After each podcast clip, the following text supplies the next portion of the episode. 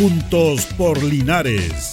Presentado por la Corporación Municipal. Un espacio de interacción para que junto a nuestro alcalde solucionemos tus problemas y los de tus vecinos. Juntos por Linares. Muy buenos días, buenos días. Juntos por Linares a través de Radio Ancoa 95.7. Estamos junto a don Carlos Agurto en la coordinación en este día miércoles 5 de abril. Eh, estamos en estamos en el estadio recién, hay una actividad ahí de promoción del partido de Deportes Linares. Y sentí frío ahora a esta, hora, incluso ayer andamos en manga camisa, pero sentí frío, sentí el otoño. El otoño que nos está acompañando ahora.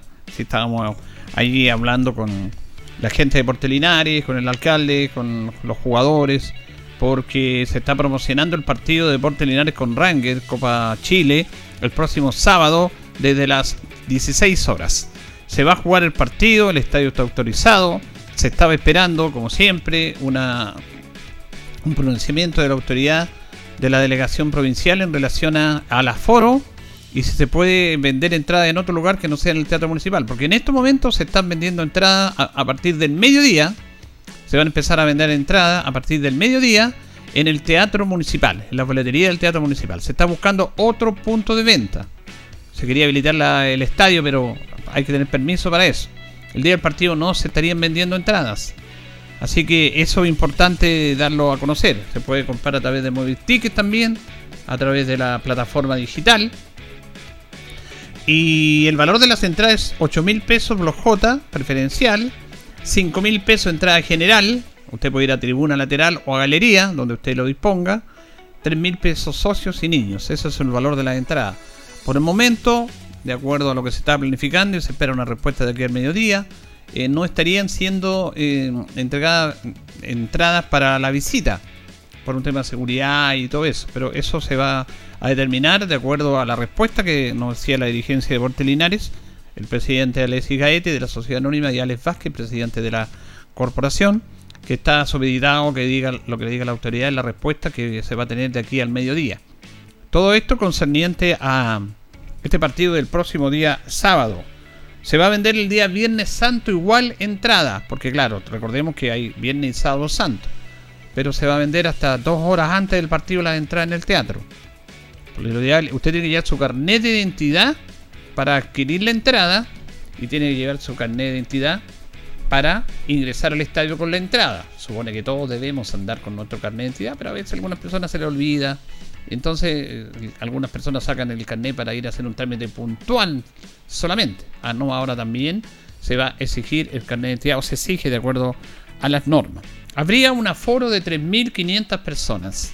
El estadio estaría habilitado para un aforo de 3.500 personas. Ese tema se tiene que ratificar por la autoridad si son esas 3.500 o menos. Eso se está esperando, pero estamos prácticamente a tres días de lo que va a ser este partido, que dentro del ambiente futbolístico obviamente despierta, despierta tensión, producto de todo lo que concierne jugar con un clásico rival, con Ranger, aunque ellos están siempre en categorías superiores, a la capital regional, pero siempre los clásicos con Linares han sido bastante atractivos desde cuando estábamos en segunda división. Y con perdió esa categoría, bajó al fútbol amateur, la tercera, y ahora está en esa segunda división que es un poco disfrazada. Se ha perdido esos encuentros, pero ahora se retoman a través de esta Copa Chile, donde juegan todos los equipos profesionales amateur. Así que justamente estábamos en el estadio que se están haciendo trabajos en la habilitación de la caseta de seguridad para carabineros. Eh, se entregó ayer la Galería Norte, que estaba clausurada porque había que hacer un trabajo fundamentalmente en lo que tiene que ver con el soporte, la mantención de esta galería que tenía algunos inconvenientes, pero ya se hicieron los trabajos, se hizo una inversión de 25 millones de pesos para eso. Eh, se está trabajando también en los baños, se habilitó baño visita en la tribuna, que había una estructura que estaba siendo utilizada como camerín y como bodega, pero ahora estaba está habilitada como baño para visita, para que la visita no se junte con la gente local. Así que se están haciendo trabajos, se está invirtiendo por parte del municipio para que nuestro estadio, como siempre, esté con todas las limitaciones, con los problemas. Siempre ha estado apto para jugar acá fútbol profesional. De años atrás siempre se ha jugado partido de primera división aquí. Me acuerdo que Ñublense una vez jugó acá cuando se hizo su estadio nuevo. Hizo de local toda una rueda acá en el estadio fiscal de Linares. No perdió ni un partido. Se clasificó la Copa Sudamericana. Nos acordamos nosotros. eh, Fue como un como un amuleto eh, Linares para Ñublense. Venía toda la gente chillana, nosotros transmitimos todos los partidos ñublenses. Fue un suceso y no hubo problema. Después hizo el local aquí Ranger también, juega con Curicó. Entonces, ahora con este tema de, de- de que la autoridad a veces, eh, este famoso estadio seguro y estas cosas que se enreda el mundo político, complican a algo que es tan simple como un espectáculo futbolístico. Y si hay problemas, y si hay alguna, todos sabemos dónde están los problemas. Hay un grupo de personas, de- incluso identificadas con, con camisetas, ba- barras que se ubican en un lugar, esos son los que provocan los problemas. Entonces están fácilmente identificables. Pero no, hay que buscar, hay que revisar, hay que... La gente Linares que va a ver fútbol va a ver fútbol. Y ha sido así toda la vida. Cambió este suceso con estas barras y todo, locales, visitas, pero mayormente no hay mayores inconvenientes. Y ahora si hay inconveniente, para eso está la autoridad policial, para, para hacer su labor también, pues. Porque si pal- hablamos de restricciones, de restricciones, de restricciones, de exigencias, perfecto. Entonces nosotros exigimos que la autoridad política y policial haga la pega también. Porque es fácil tirar la pelota para el lado. Un estadio que tiene 3.500 dice, no, hagámosla de 2.000 mejor porque sin mucha gente va a haber problema. Entonces, ¿para qué está la autoridad policial? ¿Para qué siguen guardia de seguridad? Entonces, ese es el tema, porque nos vamos... Siempre es lo mismo. Esto, nosotros que estamos metidos en el fútbol de años, sabemos cómo es el tema. Sabemos que la gran mayoría va a ver los partidos. Que hay un grupo de personas que puede llegar en intención de hacer desorden y esas personas pueden ser perfectamente identificadas. Y ahí es donde tiene que actuar quien debe actuar, nada más. Lo demás es enredar el cuento, como se dice. Estamos en esta fecha de abril y también en algo especial que tiene que ver con el día 6 de abril. Recordemos que el 6 de abril acá se tomó, se rescató una fecha que estaba olvidada en el inconsciente colectivo de la ciudadanía chilena en relación a la historia, a la historia nuestra, a la independencia de este país por parte de, la corona española. Y claro, hay varios sucesos, incluso se, hay una pelea entre la gente de Talca Concepción donde se firmó el acta de la independencia. Ahí los talquinos ganaron, ganaron la prueba ahí. Un 12 de febrero dice que en Talca se firmó el acta de la independencia de Chile. Los penquistas dicen que fue allá en Concepción. Bueno, pero había una fecha que estaba olvidada, que es la toma de Linares, un hecho que ocurrió un 6 de abril. Antes, el, el- episodio que estaba más acordado en la historia de Chile fue la sorpresa de Hierbas Buenas, un 27 de abril de 1813. Pero lo concerniente a la toma de Linares no estaba ahí to- eh, hablada por los historiadores. Fue Jaime González Colville, este historiador de Villalegre, Maulino, que investigó y todo, y sacó esa fecha como el inicio del trabajo, del trabajo en sí, de la independencia, de aquí comenzó como la independencia de Chile. En Linares, con la toma de Linares. Por eso esa frase que la patria comienza en Linares es efectiva que aquí estuvo Bernardo Higgins, que era teniente, y ahí fue ascendido después a capitán, que estuvo incluso en la Casa Cuellar, que hubo un Tedeum, el primer Tedeum de agradecimiento, que es- esa fue para pedir fuerza en esta batalla, fue justamente ahí, en la Casa Cuellar, y ahí eh, tomaron por sorpresa al brigadier Pareja, que tuvo que arrancar y irse a Hierbas Buenas, refugiarse ahí, porque en Linares eh, se fueron todos los realistas, incluso dejaron sus armas en la plaza. Por eso las plazas se llaman plaza de armas. Pues Plaza de armas y nadie, nadie se detiene a, preguntarse por qué lleva este nombre. Porque justamente cuando llegaron por lo que es Fronte de Calle Independencia, esto lo dice el profesor Jaime González, incluso ayer tuve una actividad donde él, eh, vamos a hablar de eso, hizo la presentación del libro La toma de Linares, él hablaba, explicaba por dónde ingresó Higgins, se vino como que podría ser Casa Cuellar, calle Yungay, que no eran en ese tiempo ahora, pero más o menos para que ustedes se imaginen, llegó a Independencia y de Independencia se viene para tomar por sorpresa pareja y los realistas en la Plaza de Armas.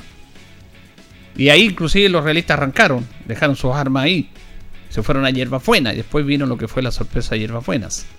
Ese episodio significó que Higgins fuera ascendido de teniente a capitán, después llegó a ser general, libertador del ejército chileno. Bueno, esa historia nosotros como linarenses tenemos que tomarla. Nos, es un sentido de pertenencia. Por eso el alcalde en esta administración tomó esa fecha. Incluso se acuerda que habían espectáculos, habían show, Ese día eh, vinieron artistas y grupos famosos, Linares, para recordar esa fecha, pero ahora como está el tema económico medio complejo, se quiere priorizar en necesidades más propias de la comunidad que en estos eventos, estos espectáculos masivos, y se está haciendo un calendario más acotado, que va a terminar mañana con un desfile cívico-militar. Por ejemplo, eh, ya se han estado haciendo actividades desde la semana pasada, eh, incluso el lunes hubo un, un Tedeum. Eh, ayer fue la presentación del libro La toma de Linares en la biblioteca donde estuvimos presentes. Los días miércoles al mediodía va a haber una muestra de danzas chilenas, chilenas con colegios. Esto va a ser en el frente del municipio. Esta actividad está organizando el DAEN. A las 7 de la tarde va a haber una clase magistral en el Teatro Municipal de referente a la toma de Linares. La actividad esta va a estar organizada por la Escuela de Artillería, que ellos van a dar a conocer cómo fue ese proceso, hablando del aspecto militar. Y todas estas actividades se cierran justamente mañana, jueves 6 de abril. A las 10 de la mañana hay una presentación pedagógica de la toma de Linares, de los sectos básicos. Esto es en la Casa Cuellar. En la Casa Cuellar. Y al mediodía hay un desfile cívico-militar en la Plaza de Armas. Eh, ahí van a desfilar colegios, la escuela de instituciones también. Y el día domingo hay una actividad deportiva, una competencia de ciclismo, ruta por la Patria Vieja, que organiza el municipio de Yerba Buena. Esto es todo lo concerniente a esta actividad. Vamos a escuchar al alcalde, eh, que tenemos una nota con él, nota con el alcalde, don Carlos, que se refiere justamente a este libro que se presentó ayer y que habla un poco de la historia, de todo lo que yo estoy contando con datos y lo importante que nosotros como linarenses tomemos esta fecha importante para la liberación, para la independencia de nuestro país, porque Linares fue parte de eso y eso tenemos que destacarlo como destacan otras ciudades hechos históricos. Hoy día, por ejemplo, se conmemora la batalla de Maipú también, que también fue un factor importante en la liberación de nuestro país. Escuchamos al alcalde. Linares no es una frase vacía, es una frase que tiene un contenido. ¿Cuál es su contenido? Es doble. Primero, un contenido histórico, porque efectivamente el 6 de abril del año 1813 es el primer inicio o acto que da origen al proceso de la independencia. Dicho por Barros Arana, dicho por el parte de guerra que Bernardo Higgins le remite al general Carrera, dicho por el monitor araucano que era el parte de la época, dicho por los historiadores, inclusive españoles, respecto que eh, la situación y la toma de Linares, malas sorpresas y herbas buenas, fue el inicio del fin. Eh, y esto desde el punto de vista patrimonial significa que en nuestra ciudad, al generarse este primer hecho de armas, da origen al proceso de la independencia, porque luego de Linares se produce el 21 de abril de aquel año 1813, el desastre de Hierbas Buenas, luego viene Cancha Rayada, la batalla Rancagua, el cruce de la expedición de los Andes y finalmente lo que significa eh, el abrazo de Maipú, donde se proclama la independencia de nuestro país. En segundo lugar, porque a contar del 6 de abril del 1813 eh, se produce el primer Tedeum. Al día siguiente, en la casa de Ibáñez, que es la casa Cuellar, donde nosotros vamos a tener este día jueves una actividad, una misa de acción de gracia del Padre de la Patria a la divinidad, a Dios, por, por, generar eh, esta causa. En tercer lugar, se oficializa la primera bandera del país eh, en mayo y está el dato histórico a través de, lo que pudo estudiar e investigar Jaime González Colville. En cuarto lugar, porque recordemos que dentro del proceso de la historia de Chile termina la, patria vieja. La patria vieja dura del 18 de septiembre del año 1810 hasta 1814. Es decir, con la toma de Linares, con las sorpresas de más buenas, culmina un proceso histórico en nuestro país. En quinto lugar, no menos importante, la condición de esclavo desaparece en nuestro país. Por lo tanto se van sentando las bases de la república que luego conocimos. Y esto es tremendamente importante. Y por eso la frase, la patria comienza en Linares, no es un concepto vacío, sino es un concepto y es una idea que tiene un sustento histórico que se ha reducido a un libro que va a estar a fines del mes de abril, entregado a cada uno de los establecimientos educacionales, particulares, particulares subvencionados y municipales, a los medios de comunicación y también se va a, dejar ejemplares en esta biblioteca que es la depositaria natural de todo nuestro eh, valor patrimonial tangible o intangible. Pero también esto tiene un valor no material, sino un valor, un, un valor inmaterial y que dice relación con que la historia de las personas no es muy distinta a la historia de las naciones y los países, porque somos imperfectos como seres humanos. Tenemos luces y sombras. Y no somos quienes hoy, las personas con la evolución, con, con- con- los criterios del presente, no somos quienes para juzgar a los hombres del pasado, donde existieron otras circunstancias, otras condiciones y otros criterios. Es como si el día de mañana, en 200 años más, nuestras futuras generaciones nos juzgaran del modo en que nosotros actuamos. Bueno, eh, justamente estábamos con esa onda con Don Mario, que no que la hemos radiar muchos programas también, pero lo tenemos acá porque justamente contábamos que estábamos en el estadio, está con estas actividades, y lo tenemos acá en los estudios de la radio Ancoa, el alcalde Mario Mesa Vázquez. ¿Cómo está, Don Mario? Julito, buen día. Buen día a todos y a cada uno de los auditores de Radio Ancoa 95.7 en Juntos por Linares. Veníamos del Estadio Fiscal de Calle Rengo eh, porque estábamos en una conferencia de prensa junto a Deportes Linares y no puedo sino presentar a un tremendo amigo nuestro que nos acompaña, concejal de Talca, Ervin Castillo, hincha del moribundo Ranger, que va a ser derrotado este fin de semana en Linares. Oiga, usted ha llegado provocando aquí. Don, Irving con una camiseta de Ranger en la mesa. de mi- Y la coloca así, pero con Ah, desparpajo. Esto es una abierta provocación. Pero Tal como cual. estamos en una sociedad democrática y nos queremos y somos maulinos, los saludamos, le damos los buenos días. ¿Cómo está usted?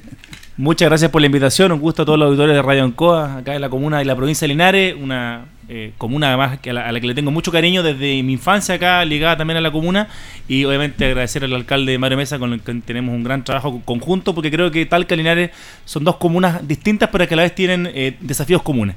Sí. Eh, ¿Usted es concejal de la comuna de Talca? Concejal de la comuna de Talca, sí. Sí. Este es un tema interesante, Mario, lo que plantea él, porque siempre en el subconsciente del ser humano está entre nosotros como una rivalidad entre los linarenses y los talquinos. Como que se- e- esa rivalidad que siempre es buena, pero que a veces es tan absurda y neófita Sí. que nos limita mucho. Ah, Por eso es interesante esto, porque eh, Mire, él- yo le cuento que llegó al estadio en la conferencia con la camiseta de Ranger ahí, bueno, y, y se echaban talla. Tenemos que convivir eso, que nos hace falta en la Mire, sociedad. es actual. una diferencia tan solo legítima, no somos adversarios ni enemigos. ¿ah? Claro. Tenemos una diferencia de... A ver, yo creo, y, y- y apelando a lo, a lo político administrativo de la- del Maule Sur, digámoslo así, eh, los problemas del Maule Sur no son consecuencia ni directa ni inmediata de los problemas del Maule Norte porque se llevan los recursos. Ah, eh, yo creo que ha sido problema del Maule Sur, de nuestra autoridad y de nosotros, que no nos hemos puesto de acuerdo como sí lo hacen en el Maule Norte, en Talca y en Curicó. Y por lo tanto, broma aparte esto de, de- de esta diferencia con Ranger, al final del día somos maulinos, Talca es la capital de la región del Maule, y yo estudié ahí, tengo grandes amigos como Erwin Castillo que aprovecho la oportunidad y yo espero que sea alcalde de Talca el 2028, un hombre joven de 32 años, profesional, con energía. 29, vinculado- Mario. 29 años. Ahora. Mira, es un cabro chico todavía. Oiga, y vinculado de verdad, toda, no circunstancialmente como yo en mi calidad de alcalde hace muchos años con Ervin, es hincha De Ranger.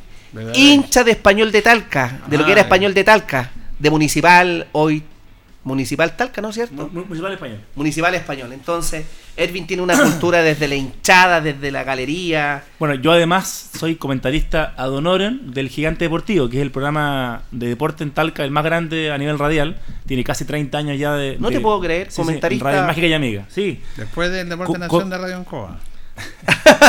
Nosotros llevamos Dije en Talca, 30 dije en llevamos Talca. 32 años nosotros. Dije en bueno, Talca, ese es un programa con Víctor Díaz. Víctor Díaz está Con ahí. Víctor Díaz, eh, Carlos Espinosa, Nocho Pechá, Juaca también. Ando. Claro, de, de hecho, bueno, es, la única radio que va a todos los partidos.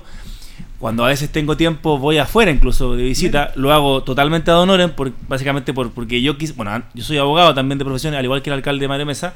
Pero yo, fíjate, quería ser periodista deportivo. Esa era mi Mira, gran no pasión. te puedo en- creer. sí. ¿Le sí. gusta la comunicación? ¿Le gusta la radio en sí? Me gusta mucho la radio. Yo pensé irme a estudiar, de hecho, a Buenos, a, a Buenos Aires, periodismo deportivo. Pues soy fanático de todo lo que es ESPN, Fox Sports, veo todos los partidos de la No, Copa. Se la sabe toda Julito, ¿ah?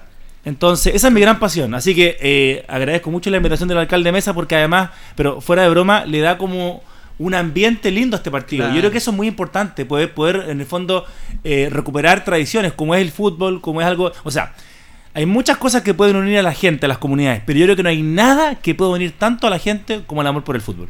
Sí. Bueno, es súper interesante lo que él plantea, ¿eh? lo que él plantea, porque yo me hago la pregunta, y usted que ha seguido a Ranger durante mucho tiempo, eh, ¿por qué tenemos que llegar a tantas restricciones ahora para ver un partido de fútbol? Que es lindo, que va la familia, pero ahora nos cambió, no hacen aforo, no restringen, no hacen poner cámaras de seguridad, no hacen revisar todo. Antes íbamos al estadio, al estadio habían situaciones que se insultaban así, pero no pasaba más allá.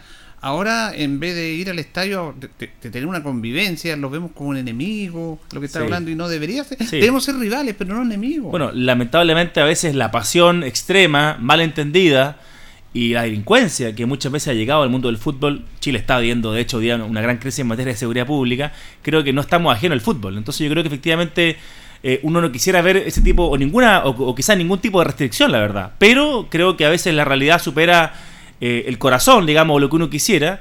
Y efectivamente, bueno, ahora, ahora mismo para el partido del sábado, ojalá que se puedan disponer algunas entradas para la gente de Rangue. Yo le he pedido al alcalde acá y a las autoridades del club de deporte Eso Linares que depende pueda del haber- estadio seguro. Sí, sí, pero le hemos, le hemos expresado nuestra, nu- nu- nuestra intención Ah. de que pueda entrar eh, Sí. gente de Rangue, pero también entendemos, obviamente, yo entiendo como autoridad también, de eh, obviamente la, eh, la visión de la autoridad Linares, obviamente que hay un temor porque puede haber algún tipo de desmán, algún tipo de incidente. El llamado siempre es a compartir la pasión con alegría, con entusiasmo. Perdemos o ganamos, seguimos siendo amigos. En los 90 minutos somos rivales, queremos ganar, luchamos cada pelota, los que estamos también en la tribuna, porque yo creo que hay un juego número 12 que es el que está en la tribuna, yo creo en eso. Pero termina el partido y seguimos siendo amigos. Fíjese que ayer estaba viendo yo la, semif- la semifinal de la Copa del Rey, de que le gusta el fútbol. Osasuna. Hoy día juega la segunda semifinal. Sí, Osasuna clasificó. Le ganó en el último minuto de la larga con los penales. A Bilbao. A Bilbao y el estadio estaba lleno. Y Pamplona, una, una fiesta. Pero no hubo ni un incidente. Vimos a la gente del Atlético que estaban tristes, incluso algunos lloraban. Sí. Pero no hizo las peleas. A eso es lo Sí. que quiero llegar. ¿Los Sí. ese detalle? Sí, claro, efectivamente. Yo creo que en eso estamos todos llamados a ejercer eh, una pasión bonita, una pasión positiva y no convertirla en algo negativo. Sí. Don Mario, en ese mismo aspecto, ustedes como municipio han invertido, han tenido que invertir en el estadio producto de las exigencias que hace la autoridad respectiva. Invirtieron en la galería, están invirtiendo en la cama- caseta de seguridad para carabineros. Invertimos no solamente primero en la galería, como usted lo indica, porque efectivamente ya lo que es la gradería No. Oriente está completamente habilitada. Se entregó este día lunes 3 de abril, eh, que tenía complicaciones. Esa, eh, eh, ese- esa galería tiene una capacidad de más de 500 personas con, facilidad. En segundo lugar, invertimos en lo que es la caseta de, que nos exige Estadio Seguro para carabineros de, Chile. Eh, en tercer lugar, ya están los baños completamente reparados, entregados para el uso público, tanto de hombres como para mujeres. A fin de mes yo espero que podamos iniciar el pintado definitivo y, eh, y la, la iluminación también la proyectamos a fin de mes, primera quincena de mayo, porque hay una inversión de más de 70 millones de pesos con recursos 100% municipales.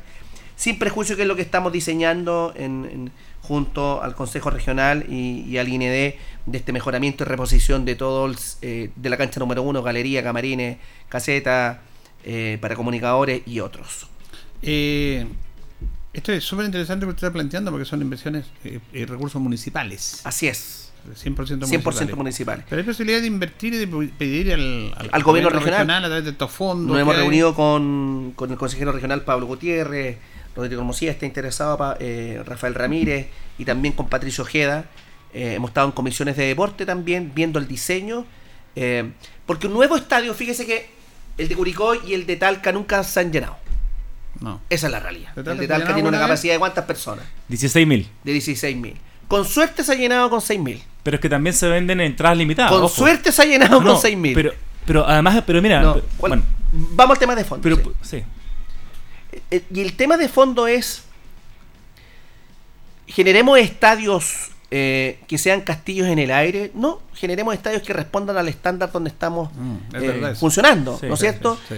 Eh, no somos Inglaterra, no somos Brasil, esto no es el Maracaná, perfecto. Eh, y podamos satisfacer las necesidades de una proyección a un fútbol profesional de primera B o de primera A, pero no es la Universidad de Chile, no es Colo Colo. Entonces creo que ahí los consejeros regionales reconocen, por ejemplo, que en el caso de Talca ha sido una mega inversión. eh, al margen de, la limitación de las entradas, pero nunca va a estar lleno con 16.000 espectadores. Y cada 10 años se irá a realizar un espectáculo eh, donde venga una banda, por ejemplo, pero esos espectáculos se hacen en Santiago, en el, en, el Nacional o en el Monumental o en otro. Entonces lo que nosotros estamos haciendo es generando un proyecto de reposición de unos 2.500 a 3.000 millones de pesos, como lo conversábamos con, con Rafael Ramírez y Patricio Ojeda, eh, y estamos generando el, diseño de arquitectura y yo espero que el segundo semestre tengamos ya las especialidades para postularnos a, una fuente de financiamiento que va a ser el gobierno regional. Sí, eso es, verdad, eso, ¿ah? porque uno en los estadios espera la presencia de los grandes equipos. Lo que yo creo es que el estadio también hay que entenderlo como algo cultural, como una expresión social del pueblo, en este caso de la comuna de Talca. Hay hoy día varios eventos culturales, musicales, artísticos que yo creo que le dan realce al, estadio. Y el estadio hoy día tampoco es de Ranger, es, digamos, es, estatal, digamos, es público. Por tanto, también creo es de la región. Claro, claro. Y, en eso yo creo que está bien. O sea, de hecho, el estadio de hecho se pasa, se facilita para muchos otros tipos de uso. De hecho, Rangers no entrena más de un día a la semana en el estadio. Mm. El Ranger entrena en su complejo, que es la Fortaleza Rojinegra, y hace, hace fútbol en el estadio fiscal una vez a la semana cuando juega eh, de local. Y yo creo que eso, está bien también, porque el estadio también tiene su pista recortada para los atletas, para la gente que practica otras disciplinas. Eh, eh, al, lado además hay un, hay un, complejo lindo que, hizo ahora el INED, con una piscina olímpica, digamos. Entonces, bueno, yo creo que eso es muy importante, como dice el alcalde Mario Mesa, en el fondo de recuperar los estadios para, para, para la gente, para la comunidad. Evidentemente, si Ranger hoy día quizás pudiese volver a primera división, probablemente estaríamos hablando de, de marcos mayores. Ahora, Igual pasa muchas veces en el fútbol estas cosas. El otro día, por ejemplo, el estadio estaba en una capacidad bastante importante, obviamente no lleno, eh, y la, eh, digamos el dato oficial eran 4.000 personas. Y en realidad tú sabes que con la gente que tú a veces ves que entra gratis, por X motivo, y qué razones, eh, el estadio no tenía menos de, de 6.000 personas, que es, un mar, que es un marco para la primera vez bastante importante y, que en el fondo el equipo que viene contra Ranger siente que, siente que visita, siente que no es local. Pero claro, yo creo que los estadios hay que entenderlo como algo cultural. Yo creo que en eso lo que, lo que dice el alcalde Mario Mesa para el Estadio Linares creo que es algo muy, muy, muy interesante y creo que va en la dirección correcta. Claro, porque eh, eh, nosotros cuando hablamos del estadio, no, no, como usted lo decía, el tema nexo, no nos preocupamos, nos fijamos en la cancha número uno donde se juega la galería. Pero el estadio es un complejo deportivo eh, que, que, es bueno destacarlo. Mira, y, ahí yo destaco lo que ha hecho el alcalde Mario Mesa. Por ejemplo, yo soy jugador amateur de tenis.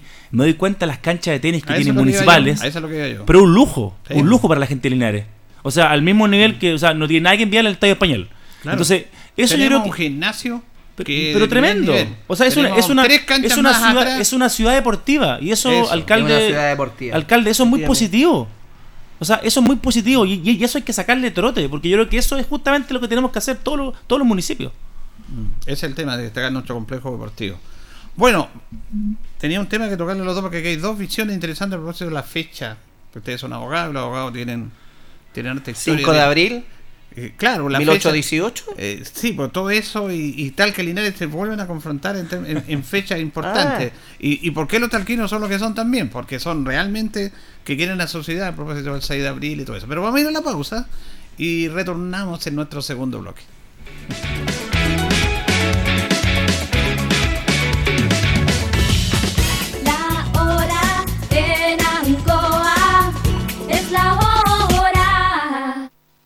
Las 11 y 29 minutos. ¿Sabes por qué Gas Maule dura más? Porque somos los únicos que te entregamos el mejor gas del mercado, gas propano, un gas más eficiente capaz de producir la misma energía con un consumo mucho menor. Llama ahora al 800-800-980 y comprueba tú mismo el ahorro con Gas Maule. Es otoño y ya caen los precios con las super ofertas de Supermercados Cugat. Arroz grado 2, los granos, 1 kilo, 899 pesos. Atún desmenuzado Antarctic, aceite o al agua, 160 gramos, 3 por 1990 pesos. Margarina sureña, pote, 500 gramos, normal o light, 2590 pesos. Ofertas válidas entre el 30 de marzo y el 18 de abril de 2023. Supermercados Cugat, donde comprar Ruta 2000. Muévete rápido, cómodo y seguro. Muévete con la calidad de Ruta 2000, la flota más grande de la región. Súbete a un Ruta 2000, la mejor opción. Rapidez, seguridad, cordialidad. Ruta 2000. Llámanos al 73 2 21 2000. 73 222 2000, 73 222 2001, 73 233 0911. Prefiera Ruta 2000. Ruta 2000. Elígenos porque simplemente somos los mejores. Mi nombre es Marcela Corrales y participo activamente de la red de prevención comunitaria. Es la única manera de sentirme tranquila y segura. Para quienes vivimos en zonas expuestas a incendios, es fundamental estar en contacto con nuestras vecinas y vecinos, porque combatir incendios es una causa común y nosotros podemos hacer mucho. Juntos contra el fuego. Ayúdanos a prevenir y denunciar. Búscanos con el hashtag Alto Incendios. E25 vota Fernanda, E25 vota Pinochet. Es Maulina y abogada, emprendedora y también trabajadora, soñadora y luchadora, una madre ejemplar. Por más seguridad para todos y la libertad de elegir por el derecho a la vida, un Chile nuevo vamos a construir. E25 vota Fernanda, E25 vota Pinochet. Vota E25. Fernanda Pinochet. No olvides que votar es obligatorio. Solo podrás sufragar presentando tu cédula de identidad o pasaporte, los que incluso pueden estar vencidos hasta 12 meses antes de la elección y no será válida la licencia de conducir u otros documentos. Infórmate sobre las candidaturas en cervel.cl, llamando al 600-6166 o en nuestras redes sociales verificadas. A partir del 15 de abril podrás conocer tu mesa y local de votación. Elección Consejo Constitucional 2023. Ahora votamos todas y todos. Servicio Electoral de Chile, CERVEL. Tus consultas ahora están en la palma de tu mano. Ahora CG tiene un nuevo canal de autoatención para sus clientes en WhatsApp. Agréganos escribiendo al más 569-8956-8479. Aquí podrás realizar consultas comerciales, obtener tu boleta, consultar por tu número de cliente o reportar si estás sin energía. Tendrás una oficina comercial virtual a un chat de distancia. Recuerda, WhatsApp CG más 569-8956-8479. CGE, entregamos energía. Hola, soy María Claudia Jorquera, candidata a consejera constituyente por el Maule Sur. Quiero invitarte a que conversemos en serio. Escribamos una nueva constitución que recoja tus anhelos. Quiero ser tu voz para defender la agricultura familiar campesina y con fuerza nuestras tradiciones y costumbres que dan vida a esta tierra maulina. Vota María Claudia Jorquera, E23, consejera constitucional. María Claudia Jorquera, conectada con la realidad.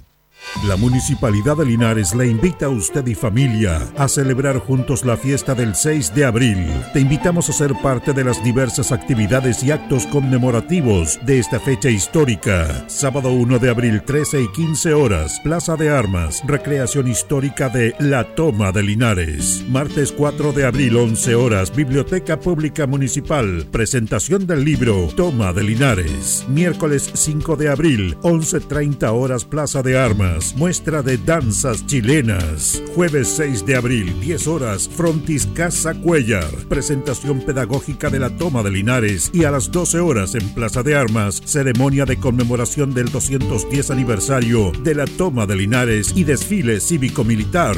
Linarízate y participa de las actividades de celebración de la fiesta del 6 de abril, porque para los linarenses, la patria comienza en Linares. Organiza e invita a su municipalidad. Linares Municipalidad. Crecer juntos. Ancoa, tu radio Ancoa. Somos el 95.7 Radio Ancoa. La radio de Linares, más cerca de ti.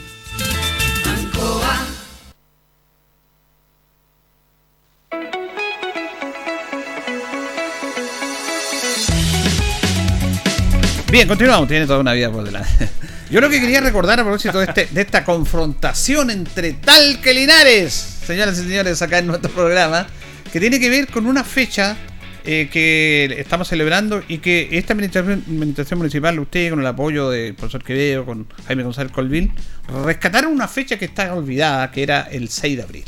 Estaba rescatada esa fecha. O sea, perdón, estaba olvidada. Y la han rescatado y la han posesionado, no del la- el ámbito del discurso, de la narrativa o de lo político, sino que de la realidad, con datos concretos y exactos. ¿ah? La única verdad es la realidad.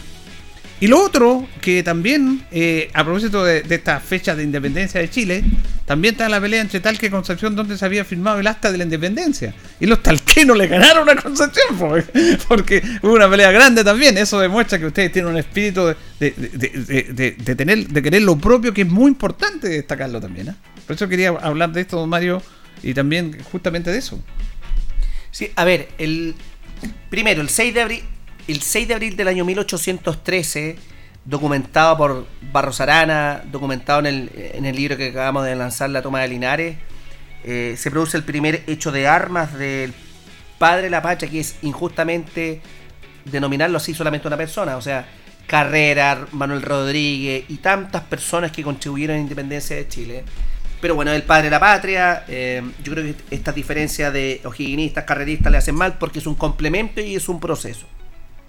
Dicho lo anterior, eh, nosotros estamos con múltiples actividades con ocasión. Erwin, hemos dicho que para los linarenses la patria comienza en Linares por este hecho de armas del 6 de abril del 1813 y que tuvo, Julita, consecuencias directas e inmediatas con la sorpresa de Hierbas Buenas, el desastre de Cancha Rayada, después de Rancagua. Hoy 5 de abril se cumplen 205 años de, de la batalla de Maipú. Maipú, de la batalla de Maipú, eh, y, y ha sido un esfuerzo importante. Pero además los maulinos, norte y sur, nos debemos sentir orgullosos porque, aun cuando la firma del acta de la independencia no se materializó en Talca, lo que en Talca se hace es la proclamación o el juramento, en Santiago se firma el acta y O'Higgins, que estando en Talca no alcanza a llegar, se proclama. Eh, es importante colocar en valor que desde la zona campesina, desde la zona central, desde el valle, como somos en esta región, la, la cuarta más grande a nivel país, se construyó el proceso de la independencia. Y no es casualidad. El río Maule fortaleció que tanto Talca como Maule Sur pudiéramos ser testigos eh, privilegiados de lo que ha significado en, en nuestra historia la independencia de nuestro país. Así que- Chile llega hasta Maule. Lo Que era- ayer el- era la el Capitanía General y de del era la- el territorio araucano. Pues, el allá, territorio araucano, Claro, efectivamente. que- pero, eh, ¿sabe historia del alcalde? ¿A usted le gusta el Bueno, fútbol? destacar lo que están haciendo eh, ju- justamente con, con darle un realce y revalorizar eh, lo que tuvo esa, ese, esa- llegamos a la fecha del 5 de abril del año mi- 1813, que fue un hecho muy importante, un hecho de armas, en la cual efectivamente el ejército de O'Higgins logra rendir a las fuerzas y a las milicias españolas.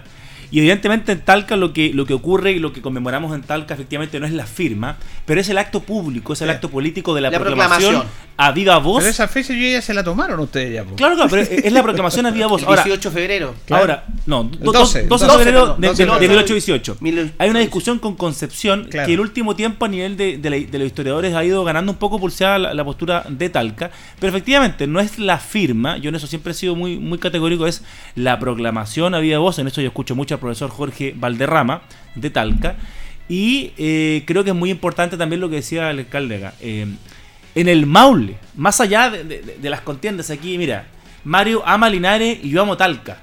Pero porque, porque, ¿cómo podríamos no hacerlo si somos autoridades y somos gente que esta tierra nos dio la vida? O sea, y yo creo que uno no se ve fuera del Maule, fuera de Talca, ni creo que Mario Mesa se, se vea el día de mañana viviendo o queriendo hacer su vida fuera de Linares, porque de esta tierra somos, de aquí pertenecemos con nuestro error y con nuestras virtudes. Por tanto, yo creo que es, es muy importante lo que decía el alcalde Mesa en cuanto a que, a- a que efectivamente en el Maule, en la región del Maule, está probablemente el origen de la independencia Claro. del país.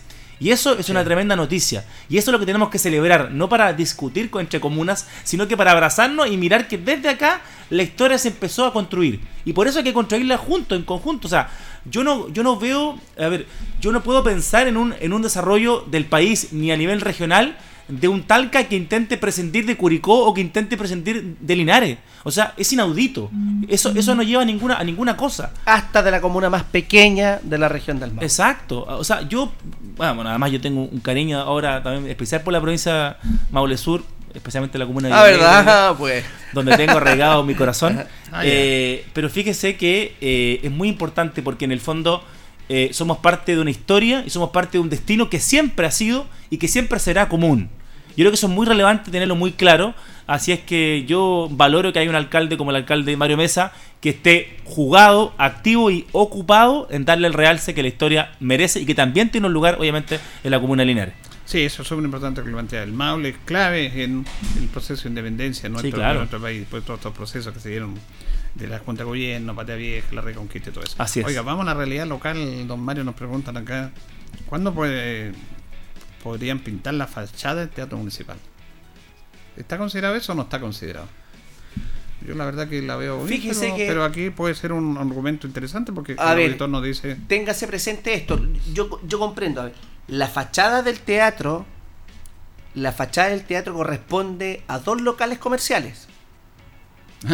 O esa es fachada. Sí. Porque el teatro, para acceder, usted tiene una reja. Tiene razón, tiene razón. ¿No es cierto? Entonces, eh, quiero malentender, y si así no fuera, no tengo problema en conversar con, con- con los particulares. La fachada del teatro son dos locales comerciales, dos zapaterías de tremendos Sí. linarenses, y podemos conversar con ellos.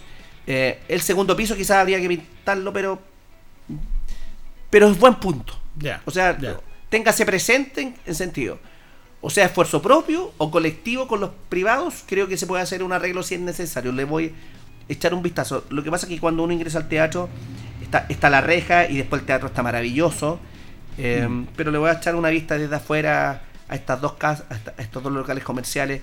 Y el segundo piso, eh, que poco se utiliza, es más bien para eventos u otros. Ahora, en este tema, todo recurso, todo recurso, ustedes saben que uno es concejal y el otro es alcalde, que tenemos los recursos fundamentales, y también saben que un proceso importante de financiamiento de todos los municipios tiene que ver con la, el tema de los pagos de los permisos de circulación. Que se recaudan dinero, que se queda un 33% acá, que el resto se va al fondo como municipal y que después se redistribuye entre otras comunas con más necesidades y son las fuentes a través de la Subsecretaría de Desarrollo importante de financiamiento. Eh, terminó el proceso acá, eh, teníamos la nota en la mañana con el director de tránsito, alcalde Tomás Espinosa, y fue muy exitoso. Eh, recaudaron cerca un poquito más de 2 mil millones de pesos. Así es, porcentaje que en su totalidad no corresponde a la ciudad.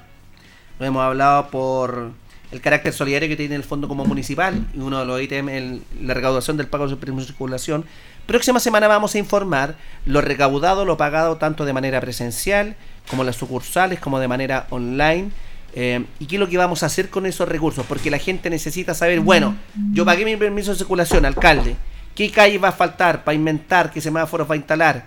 Nosotros le hemos querido dar la connotación del sentido de pertenencia. Tú pagas un peso acá, eh, Ervin, por concepto de permiso de circulación, cuando generamos la campaña de recaudación, ¿qué es lo que vamos a hacer en el futuro? Claro. Cosas concretas, cosas que la gente nos pase la cuenta el día de mañana y que nos diga, usted cumplió, no cumplió.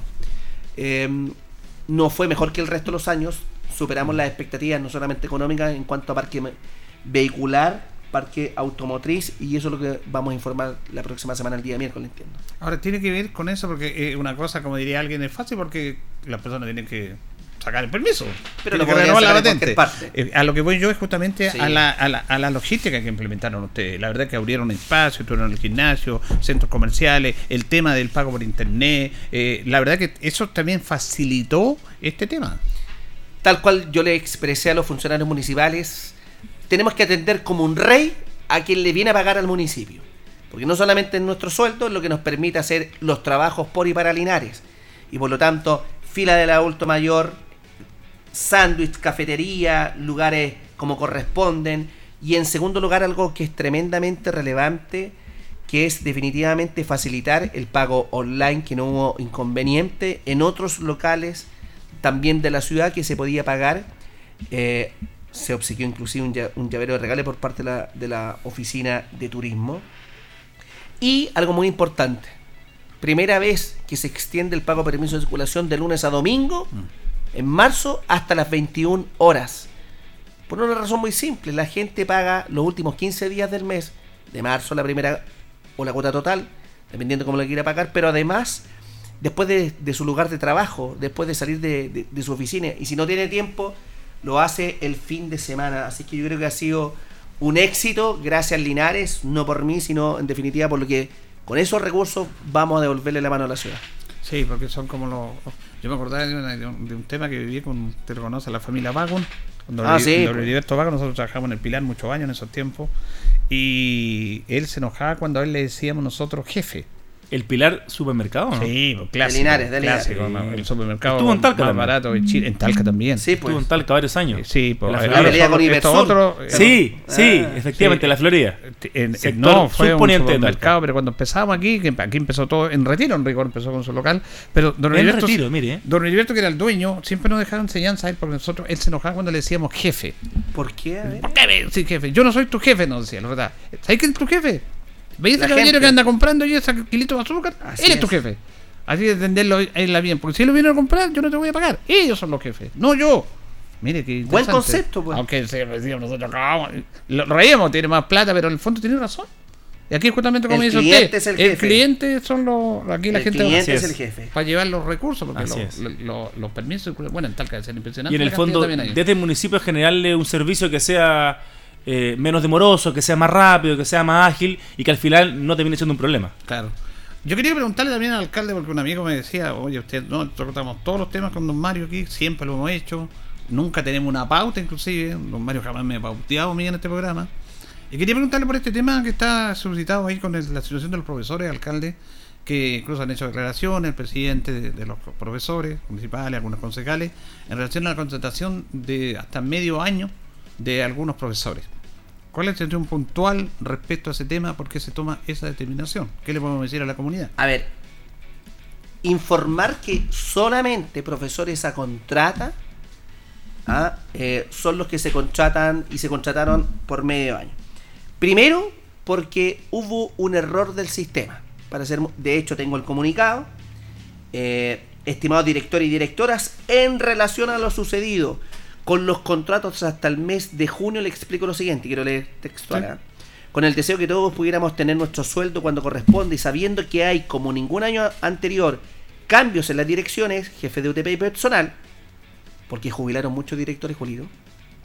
Más aún, para adecuar las dotaciones pensando en el traspaso y que podemos correr el menor riesgo posible, esperando los resultados de la vulnerabilidad, se generaron órdenes de trabajo por las visitas de la superintendencia, sabiendo que posteriormente vendrán los decretos, contratos de trabajo y pidiendo disculpas por los inconvenientes causados a las personas y a ustedes como directores, y después de dialogar con las personas correspondientes en torno a los contratos para el año 2023, les manifiesto que todas las personas que gozan de legítima confianza deben ser contratadas hasta el 29 de febrero del año 2024.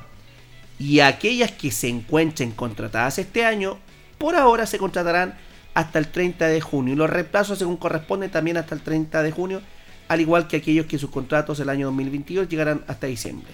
Nuevamente disculpen los inconvenientes del trabajo de más y el trabajo de más que les hacemos al personal del Departamento Comunal de, Educación, especialmente al de Recursos Humanos, y donde un error en el sistema. Cu- Cuando necesiten, que justo me llaman. Respuesta, por favor, haga la pregunta a quien corresponda para dar la información a su comunidad. Error del sistema, don Patricio Araya Campos, que es el director comunal de educación. Esa es la respuesta oficial que hay. Hubo un error. Los profesores que tienen más de dos años en el sistema tienen una confianza legítima. Eh, ¿Qué es lo que hay una confianza legítima para el auditor? eh, una persona, cualquiera sea su calidad contractual, en términos muy generales, que tenga más de dos años, hoy es cinco, pero Sí. eh, más de determinado número de tiempo en, en la administración pública centralizada o descentralizada, su desvinculación o no renovación debe obedecer a criterios súper técnicos. ¿ah? No, no le renuevo porque no quiero. ¿Cuáles fueron los criterios técnicos? Readecuación de la estructura organizacional, personal, menos presupuesto, etcétera, etcétera, etcétera. Eh, hubo un error en el sistema efectivamente porque jubilaron muchos profesores, muchos directores efectivamente fueron eh, se fueron a jubilación también, igual que asistentes de la educación. Hubo traslados, hubo nombramientos de nuevos directores, jefe de UTP personal y por eso se hicieron rápidamente hasta el 29 de junio, pero es un error y espero que se pueda corregir. Bueno, eh, está claro eso, porque de repente de este tipo de situaciones se quieren sacar ventajas políticas y todo el tema que está quebrado la municipalidad y empiezan con, todo eso, pero es bueno eh, aclararlo. Ahora yo les quería preguntar a los dos, que en el ámbito general, porque son autoridades, en este tema de la educación municipalizada, porque ha sido un debate permanente, incluso de, estas agencias locales de educación, que se quiere de la desmunicipalización, que creo que en algunas comunas ya está y por aquí se quiere implementar. Algunos dicen que no, que hay que echar atrás esa ley, que ya no corresponde, que no sería bueno, la desvinculación sería lo mismo que el traspaso del año 80. ¿Cuál es su opinión, Erwin, respecto a este tema? Bueno, esa idea, esa ley en particular ya tuvo un primer y un inicial aplazamiento, porque yo creo que el sistema no está pensado ni implementado para un cambio tan brusco y tan drástico. Creo que más bien responde a coyunturas políticas e ideológicas de quienes antes eran oposición y hoy están en el gobierno, y que yo creo que hoy día se han visto un poco superados por la realidad para readecuar el sistema y además poder también transmitirle a los funcionarios y funcionarias, a los trabajadores del mundo de la educación con honestidad lo que va a pasar con ellos, con los despidos masivos, con las desvinculaciones enormes que va a haber en las direcciones comunales de educación, en particular, digamos, los DAE, la Dirección de, Administración de Educación Municipal. Y yo creo que eso es un tema que efectivamente tiene bastante complicado al Ministerio de Educación, un ministro de Educación que también ha dado señales bastante equívocas, yo creo, en varios, en varios aspectos. Desde luego, en el foco, las prioridades que él ha puesto como Ministerio de Educación para este año, que lo ha tenido que ir cambiando porque efectivamente las prioridades iniciales que él mismo manifestó en un diario creo que fueron muy equivocadas, muy erróneas. Y yo creo que es una ley que van a seguir, van a seguir con problemas. Yo no veo un sistema educativo que esté preparado para ese tamaño cambio. Y en Talca lo estamos viendo con también eh, ya la movilización de muchos de los, de los gremios, de los, de, de los trabajadores del mundo de la educación, que están muy ocupados en enfrentar, digamos, este, este tema, porque efectivamente no hay luces claras. Yo creo que hay una falta de conducción tremenda en materia de educación por parte del gobierno del presidente Boric, y yo creo que fue una ley que, insisto, respondió más a coyunturas ideológicas, más que a la eh, sana y legítima idea de ver, oye, cómo está funcionando la educación en los municipios, cómo los podemos ayudar, cómo los podemos fortalecer, cómo podemos robustecer el, sistema educativo. Y por contraparte, además se le fue dando cabida, lamentablemente, a un discurso en los, colegios, en los liceos emblemáticos, por ejemplo, de violencia, de poco respeto, que hoy día, bueno, vemos los estándares, vemos los rankings, vemos los, resultados y lamentablemente vemos lo que ha pasado con muchas comunidades emblemáticas del país, de Santiago, de la región del Maule, que antes eran el gran el gran espejo de las regiones, de las comunas, y hoy día claramente lo han dejado de ser porque se abandonó a la educación eh, municipal, pero desde el punto de vista de, de la búsqueda de, de, de, la calidad, y más bien se le, se le empezó a ver como un tema más, más, político. Y yo creo que eso ha hecho, ha hecho, un daño tremendo a las comunidades escolares. Yo en Talca estoy muy presente en las comunidades escolares, las visito constantemente, créame, toda la semana, estoy muy en contacto con ellos, y la incertidumbre que hay al respecto es, es muy importante. Es un tema que hemos tocado, Mario, acá respecto a esa ley. Eh, yo, yo lo manifesté, mire, yo lo manifesté, si tú buscas Mario Mesas y de municipalización de la educación en Google, el año 2017. Yo estoy en contra del proceso de municipalización de la educación, lo estuve y lo estoy hasta ahora, no sé mañana. ¿Y por qué? Recuerda, Erwin, que el diagnóstico para generar el traspaso o dependencia del sistema público de educación del municipio a los servicios educativos locales era principalmente tres. Primero, la dependencia transitoria de un alcalde de turno por parte de los profesores. Segundo, las pensiones era lo que reclamaba el gremio. Y finalmente, lo que decía relación con la carrera funcionaria. Hoy, después de estos años, los profesores, en su gran mayoría, o tienen confianza legítima, profesora con chata honoraria, o tienen titularidad docente que gracias a Dios hoy es una realidad contar del año 2019, julio, agosto, si mal no recuerdo. O sea, hay titularidad.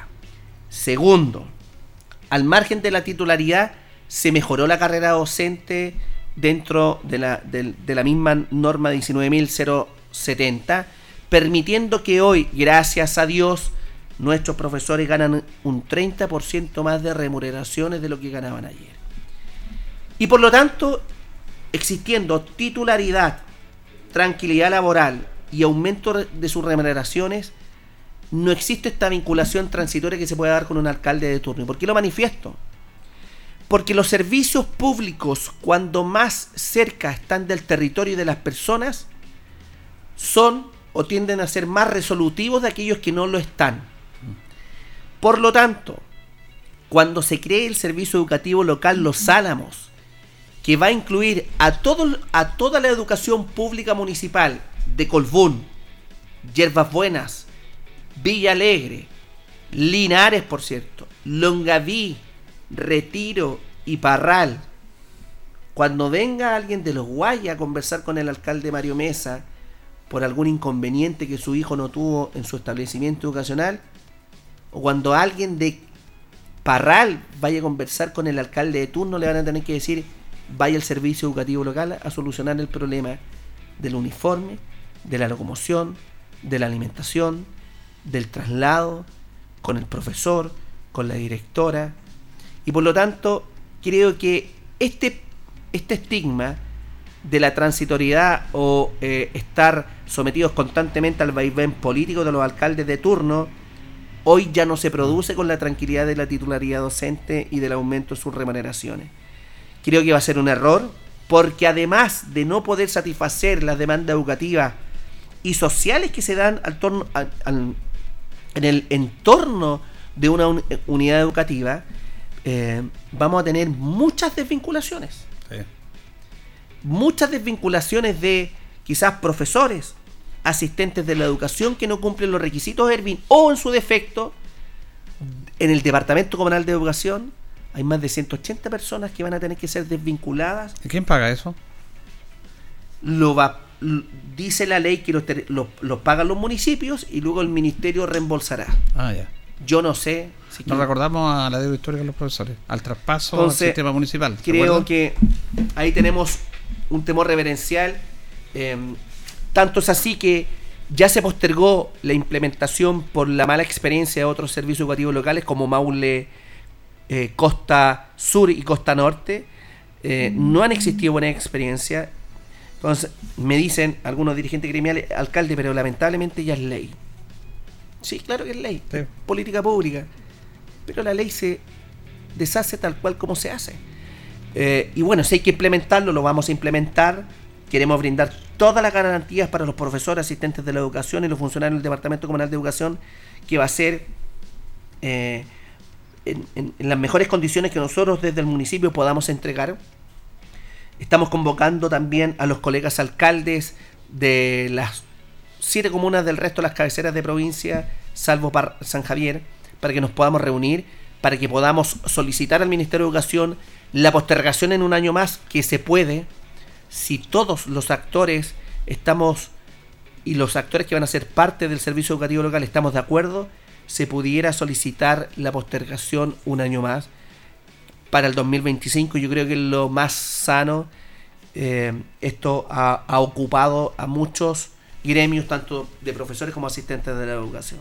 Bueno, está claro ese tema. Se nos, fue- se nos fue el, se nos fue el tiempo rápidamente. Que será Edwin que nos ha acompañado acá. ¿Ah? Muchas gracias por la invitación. Pues yo ya vuelvo a Talca y agradecido de la invitación del alcalde Mario Mesa y también agradecerle porque creo que está haciendo una gran contribución al tema del ambiente, al tema de las tradiciones y al tema también de darle un realce a lo que tiene que ver con el Maule Sur, que yo creo que también es parte importante y fundamental de nuestro país. ¿Y va a venir el sábado a ver Por supuesto, yo voy a estar con el alcalde Mario Mesa y lo espero el lunes al alcalde Mario Mesa en Talca, en la No, Plaza no, de no, no, Armas, yo lo espero a usted, con la polera de Rangers. Eh, porque bueno, yo, yo entiendo las ganas que ellos tienen de ganarle a Rangers, pero bueno, eh, la historia manda y el fútbol pesa. Oye, y usted en vez de escuchar al Cantagoles va a escuchar Ryan Coba el, el día sábado. Vamos a estar ahí con, lo- con los Para que auriculares. vea- Para que vea cómo transmitimos nosotros. Porque dice, no, Linares no. No, son bromas, no. Un cariño Gracias, grande para la gente de bien, Linares. ¿eh? Linda zona. Gracias, gracias alcalde. Muchas gracias, Julito, y un saludo a todos los auditores de Radio Ancoa. Gracias a usted, don Carlito, en la, en la coordinación. Que estén bien.